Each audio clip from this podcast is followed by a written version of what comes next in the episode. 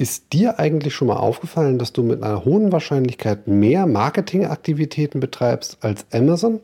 Ich glaube, wir sollten uns darüber mal unterhalten.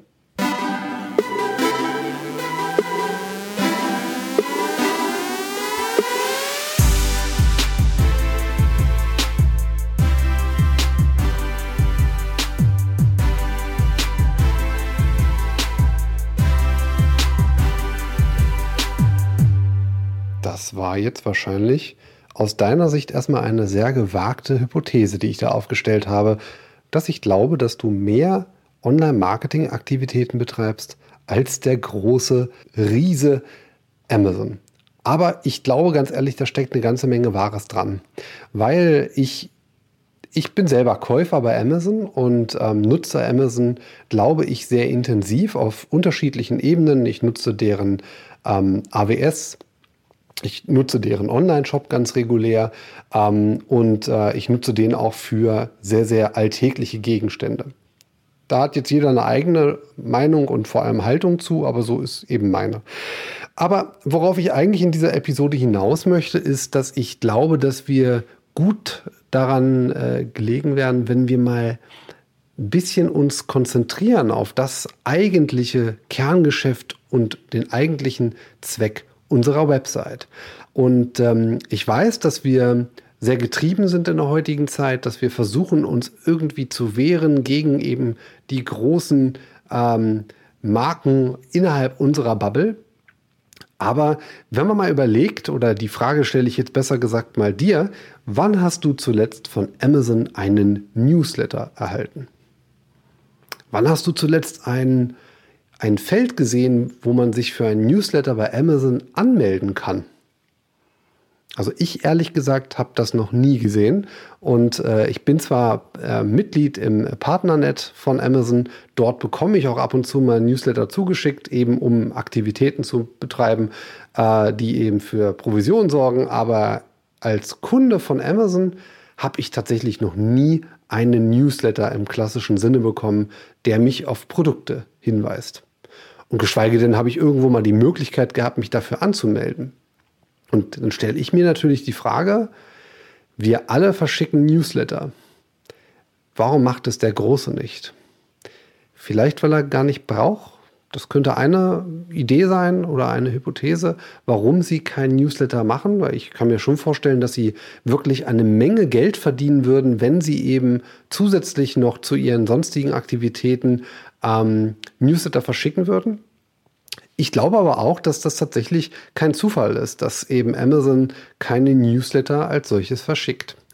Und ich bin bei allen Dingen, die ich so mache, bin ich sehr, sehr auf mich bezogen. Das bedeutet, dass ich zum Beispiel nur sehr, sehr dezent mit solchen ähm, Dingen arbeite, wie Exit Intent, ähm, wie irgendwelchen äh, Slide-Ins oder solchen Geschichten, die eben Menschen auf zusätzliche Kanäle von mir aufmerksam machen sollen. Manche davon muss ich bedienen, weil ich schlicht und ergreifend nicht die Möglichkeit habe, sonst eben beispielsweise meine Webinare ähm, vorzustellen, gerade dann, wenn es eigentlich darum geht, einen, einen Fachbeitrag zu lesen. Und auch hier muss man selbstkritisch einfach mal sagen, ja, muss das wirklich sein? Muss ich dieses dieses Vehikel nutzen? Habe ich keine anderen Möglichkeiten? Ich glaube, ich habe andere Möglichkeiten, aber ich habe sie vielleicht noch nicht für mich evaluiert. Und da möchte ich jetzt eigentlich dich so ein bisschen mal darauf anstoßen, ob die Dinge, die du machst, tatsächlich im Sinne des Nutzers sind, den du eigentlich mit diesen Inhalten erreichen möchtest. Und ich weiß, da schlagen jetzt, äh, schlagen jetzt wahrscheinlich äh, einige Alarm, äh, die, die Marketing betreiben, die die Geschäftsführer sind, die natürlich ihr Business betreiben, weil sie fest davon überzeugt sind, dass das, was sie machen, wirklich hochgradig interessant ist. Ich glaube nur, dass wir zu wenig an den Kunden da draußen dabei denken, ob das wirklich interessant ist und eher unseren eigenen äh, Fokus in den Vordergrund stellen, statt des Fokus des Nutzers.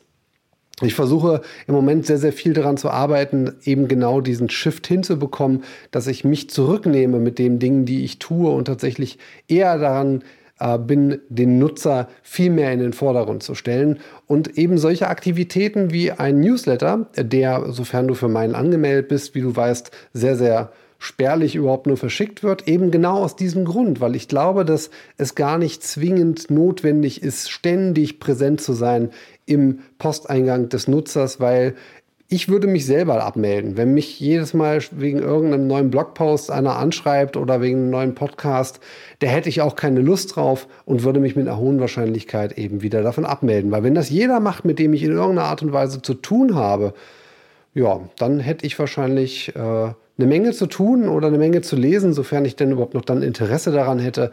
Ähm, und ich glaube, dass es auch zum Beispiel ein Grund ist, warum eben Amazon sich da deutlich reduzierter ähm, darstellt und eben solche Kanäle nicht nutzt, weil sie eben nicht noch zusätzlich dem Nutzer irgendwie, ähm, ich unterstelle das jetzt Amazon einfach mal, ähm, belasten möchte mit zusätzlichen E-Mails, weil ein Mensch ganz normal sehr, sehr viele Newsletter bekommt. Und da möchte Amazon jetzt nicht noch einen negativen äh, Kontaktpunkt quasi generieren, indem sie eben sowas wie Newsletter nutzt.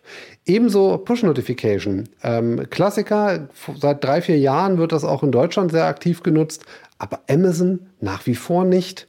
Und es sind so viele Sachen, wo ich das Gefühl habe, Social-Media-Kanäle, also ich, ich, denke mal, die werden auch was haben. Ich habe jetzt ehrlich gesagt nicht nachgeschaut, weil ich schlicht und ergreifend nicht auf sozialen Medien aktiv bin äh, und auch gar keine Accounts habe. Aber ich wär mir, es wäre mir nicht bewusst, dass die mal groß damit beworben haben, komm, werd jetzt Fan von unserer Facebook-Seite, um attraktive äh, Preise zu kriegen. Ich glaube, das liegt auch schlicht und ergreifend an der, dem riesigen Streuverlust. Die haben so viele Angebote, äh, sie könnten gar nicht alles wirklich so darstellen, dass wirklich jeder, der das liest, ähm, das interessant finden würde. Und es würde ja auch ein Stück weit gegen ihre eigene Website-Optimierungsphilosophie gehen, weil sie eben dieses persönliche, äh, Personen, ähm, personalisierte Ergebnis auf der Website haben. Und das wäre ja über eine soziale Plattform so ohne weiteres gar nicht möglich, beziehungsweise es wäre ja so divers, dass sie Unmengen an unterschiedlichen Content-Typen dort veröffentlichen müssten, sodass es sich, glaube ich, für die gar nicht lohnen würde, einen organischen, ähm, eine Seite zu betreiben, wo eben organischen, äh, organischer Content eben dargestellt wird.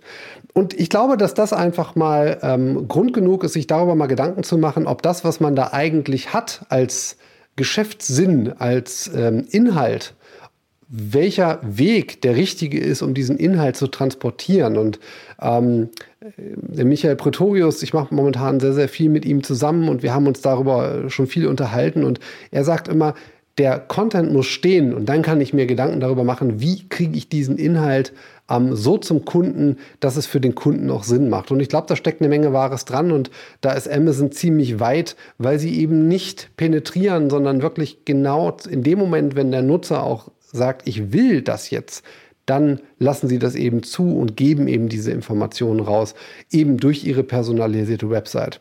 Ich weiß, das ist für viele ein schwieriges Thema. Personalisierung ist auch nicht unbedingt das Einfachste, wenn es darum geht, Websites zu optimieren, soll auch gar nicht Thema dieses Beitrags sein. Ich möchte nur dazu aufrufen, sich mal Gedanken zu machen, ob die Menge an unterschiedlichen Kanälen überhaupt der Zielgruppe gerecht wird, weil ich einfach glaube, dass nicht jedes Thema dazu geeignet ist, ähm, plump per E-Mail verschickt zu werden. Ich glaube nicht, dass äh, ein, ein Blogpost eines Unternehmens, das Käse verkauft, äh, exemplarisch, äh, mir eine Push-Notification verschicken muss, wenn sie einen neuen Käsebeitrag veröffentlicht haben. Und ich glaube, du weißt jetzt, worauf ich hinaus möchte.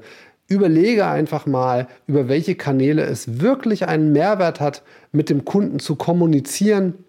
Aber erstmal muss, wie gesagt, der Inhalt klar sein und dann kann der Kanal bestimmt werden. In diesem Sinne, ich hoffe, du konntest jetzt einfach mal ein paar Denkanstöße mitnehmen in dieser Episode und morgen ist ein neuer Tag und morgen kümmern wir uns wieder ein bisschen direkter um die Website-Optimierung. Dir noch einen schönen Tag und bis morgen. Ciao.